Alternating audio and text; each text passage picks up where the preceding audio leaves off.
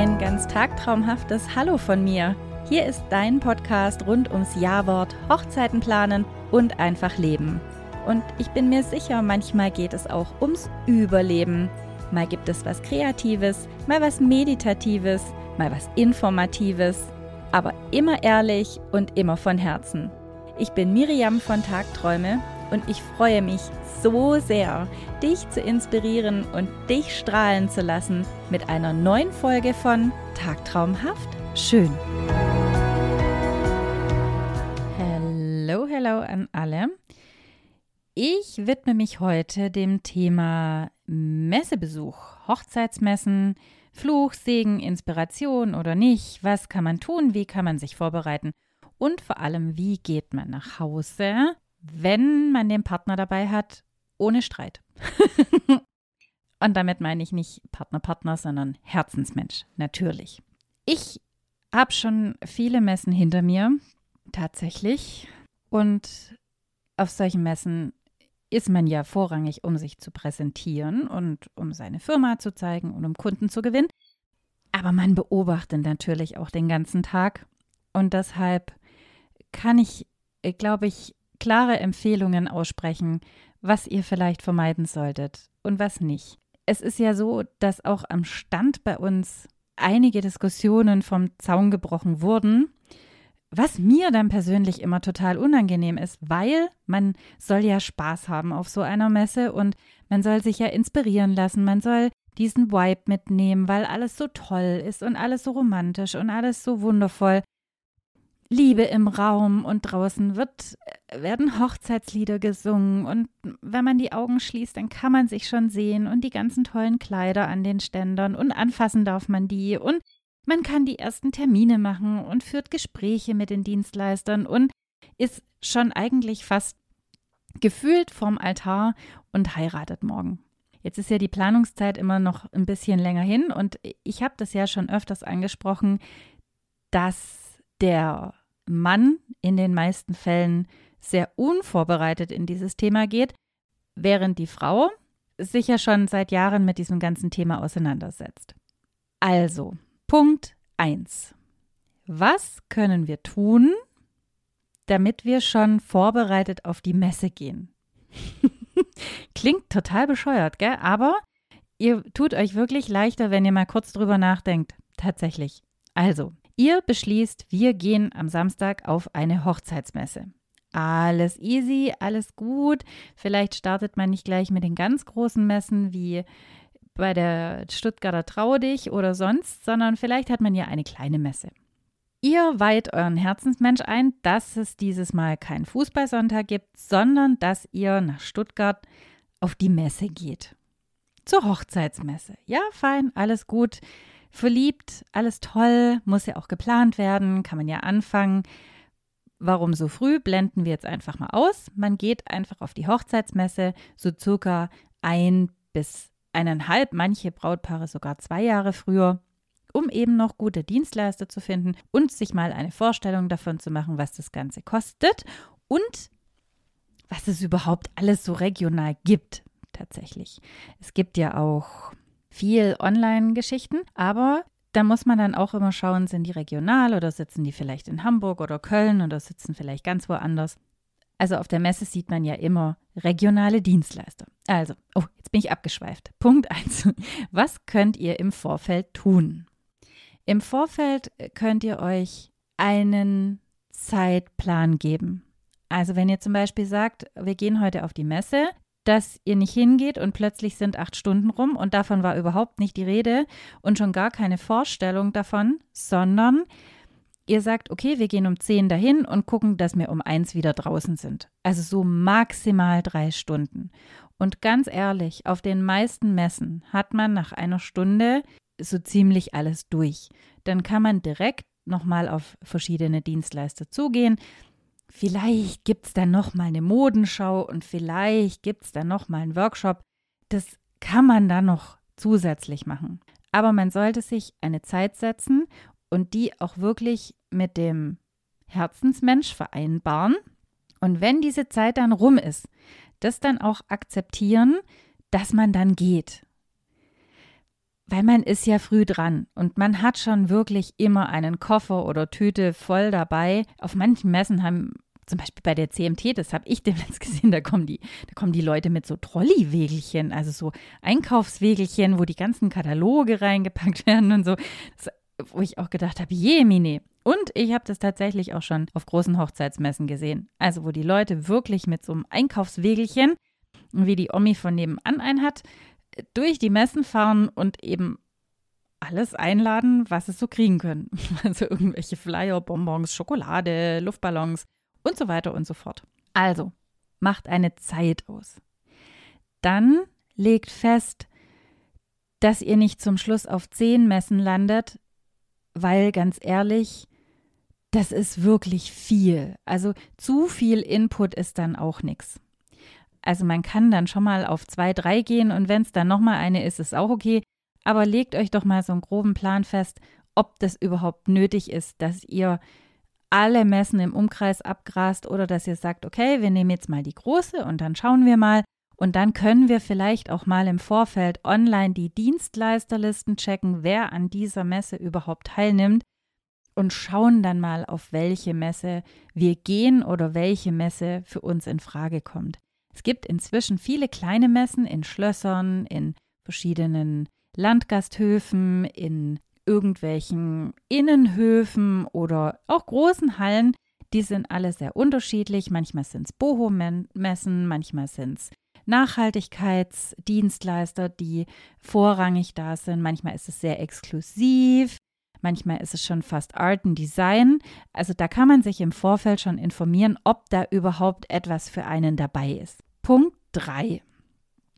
Wenn jemand mit möchte, also Freundinnen, Mamis, bewusst Mamis, äh, oft gehen eben die Mütter mit von, von Person A und von Person B, also Braut und Bräutigam oder Braut und Braut oder Bräutigam und Bräutigam ist ja total egal. Also eben vom Brautpaar beidseitig. Und meistens latschen da dann auch noch die, die Väter und Schwiegerväter hinterher, die zukünftigen. Und dann sind schon sechs Personen beieinander. Dann geht vielleicht noch die Trauzeugin mit oder der beste Kumpel. Und dann sind es schon ganz schön viele. Und der eine will links laufen und der andere will rechts laufen. Und die Mamis interessiert ja natürlich auch was. Da wird auch hinterfragt, wenn die Braut eigentlich schon gar keine Lust hat oder der Bräutigam.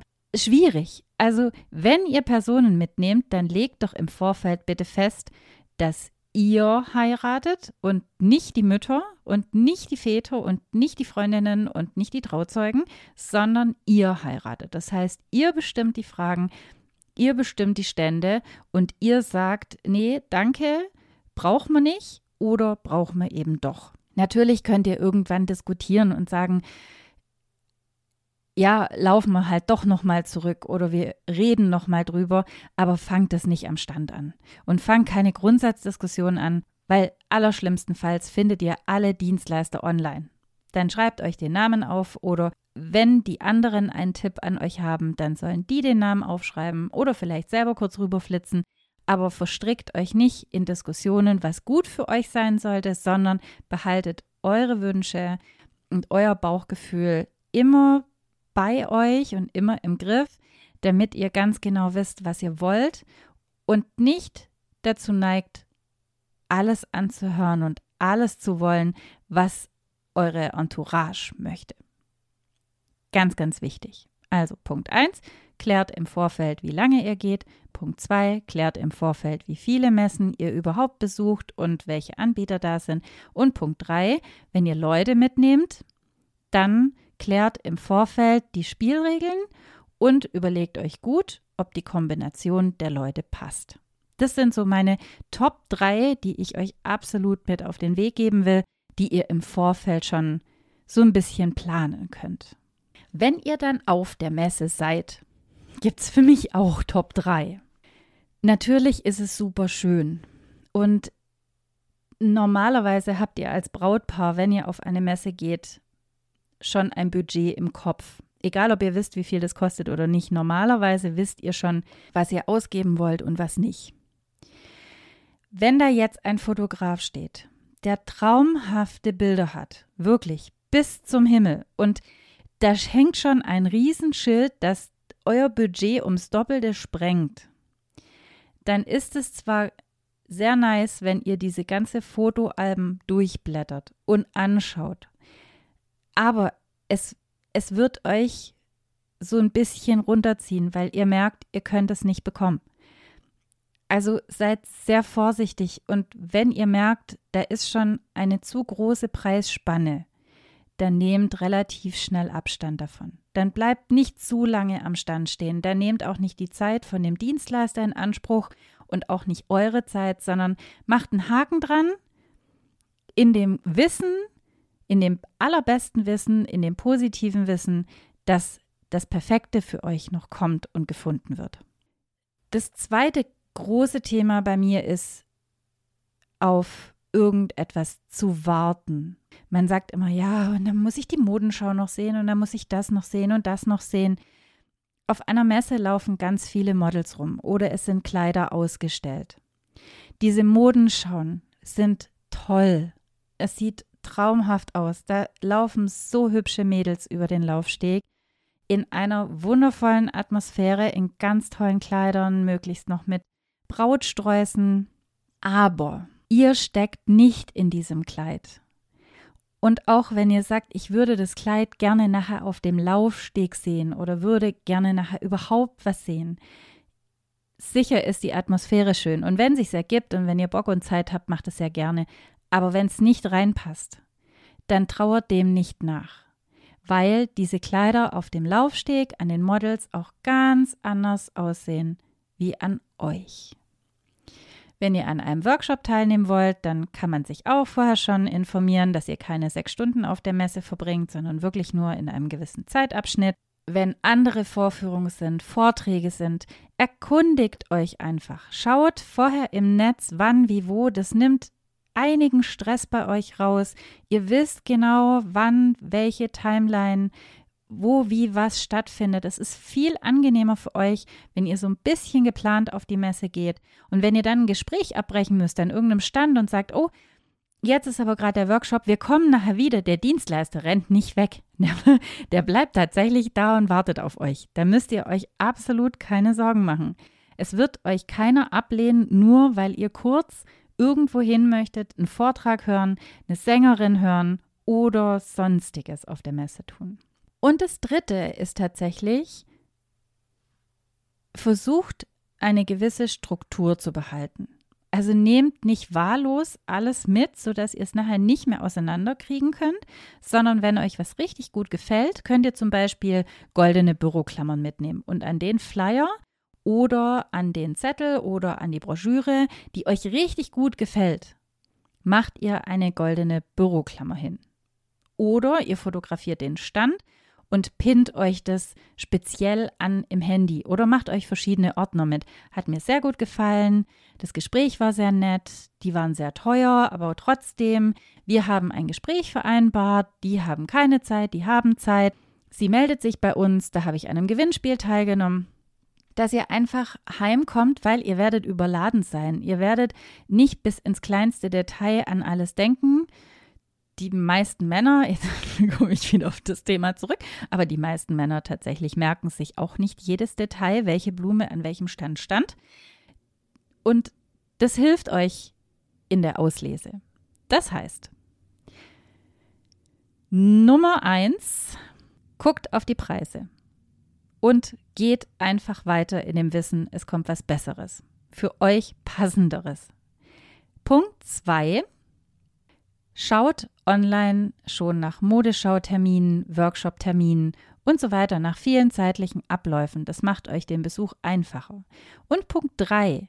Wenn euch etwas gut gefällt auf der Messe, dann macht euch eine Notiz, egal wie, sei es offline mit einer Büroklammer, sei es online oder auf dem Handy mit einem Pin, aber dass ihr zu Hause nicht von vorne anfangen müsst, sondern noch genau wisst, wo eure Prioritäten liegen. So, Jetzt komme ich noch zu einem Punkt. Werdet nicht panisch auf der Messe. Messen stehen für ihre Angebote. Und ich, ich bin selber so, dass ich oft mit mir hader, wenn es heißt, nur heute gibt es 30 Prozent oder nur heute kann ich den und den Preis haben oder nur heute, wenn ich heute unterschreibe oder jetzt, wenn ich jetzt unterschreibe, da sträuben sich bei mir inzwischen die Nackenhaare, weil ich das immer boah, echt schwierig finde, wenn man so unter Druck gesetzt wird. Ich finde, wenn man einen Messepreis bekommt, weil man am Stand war oder weil man was mitgenommen hat oder viele geben Buchungcode raus, einfach weil man an dem Messestand war und an dem Tag vielleicht mit dem Dienstleister gesprochen hat, das finde ich sehr viel angenehmer. Und wenn ihr euch nicht wirklich sicher seid und noch weiter gucken möchtet, dann sind diese 5% am Ende oder das bisschen, was es dann ausmacht. Und manchmal sind es ja auch Angebote, wo man auch aufpassen muss. Die sind dann anders zusammengesetzt wie das normale Angebot, weil es halt ein Messeangebot ist. Dann muss man immer so ein bisschen aufpassen. Was immer ganz toll ist, das sind Kuchenstückchen probieren, also die ganzen Konditoren und Torten, Backfrauen und Männer, die haben immer Probepäckchen dabei und Probierpäckchen und vielleicht könnt ihr auch mal ein Stück kaufen. Das finde ich immer toll, weil da könnt ihr euch direkt durchprobieren und könnt direkt sagen, mag ich oder mag ich nicht. Oder ihr versichert euch dann noch und geht dann nochmal in den Laden oder in die Konfesserie oder lasst euch noch ein Probepaket anbieten oder schicken oder geht zu einem Beratungsgespräch, dass ihr es nochmal fix macht.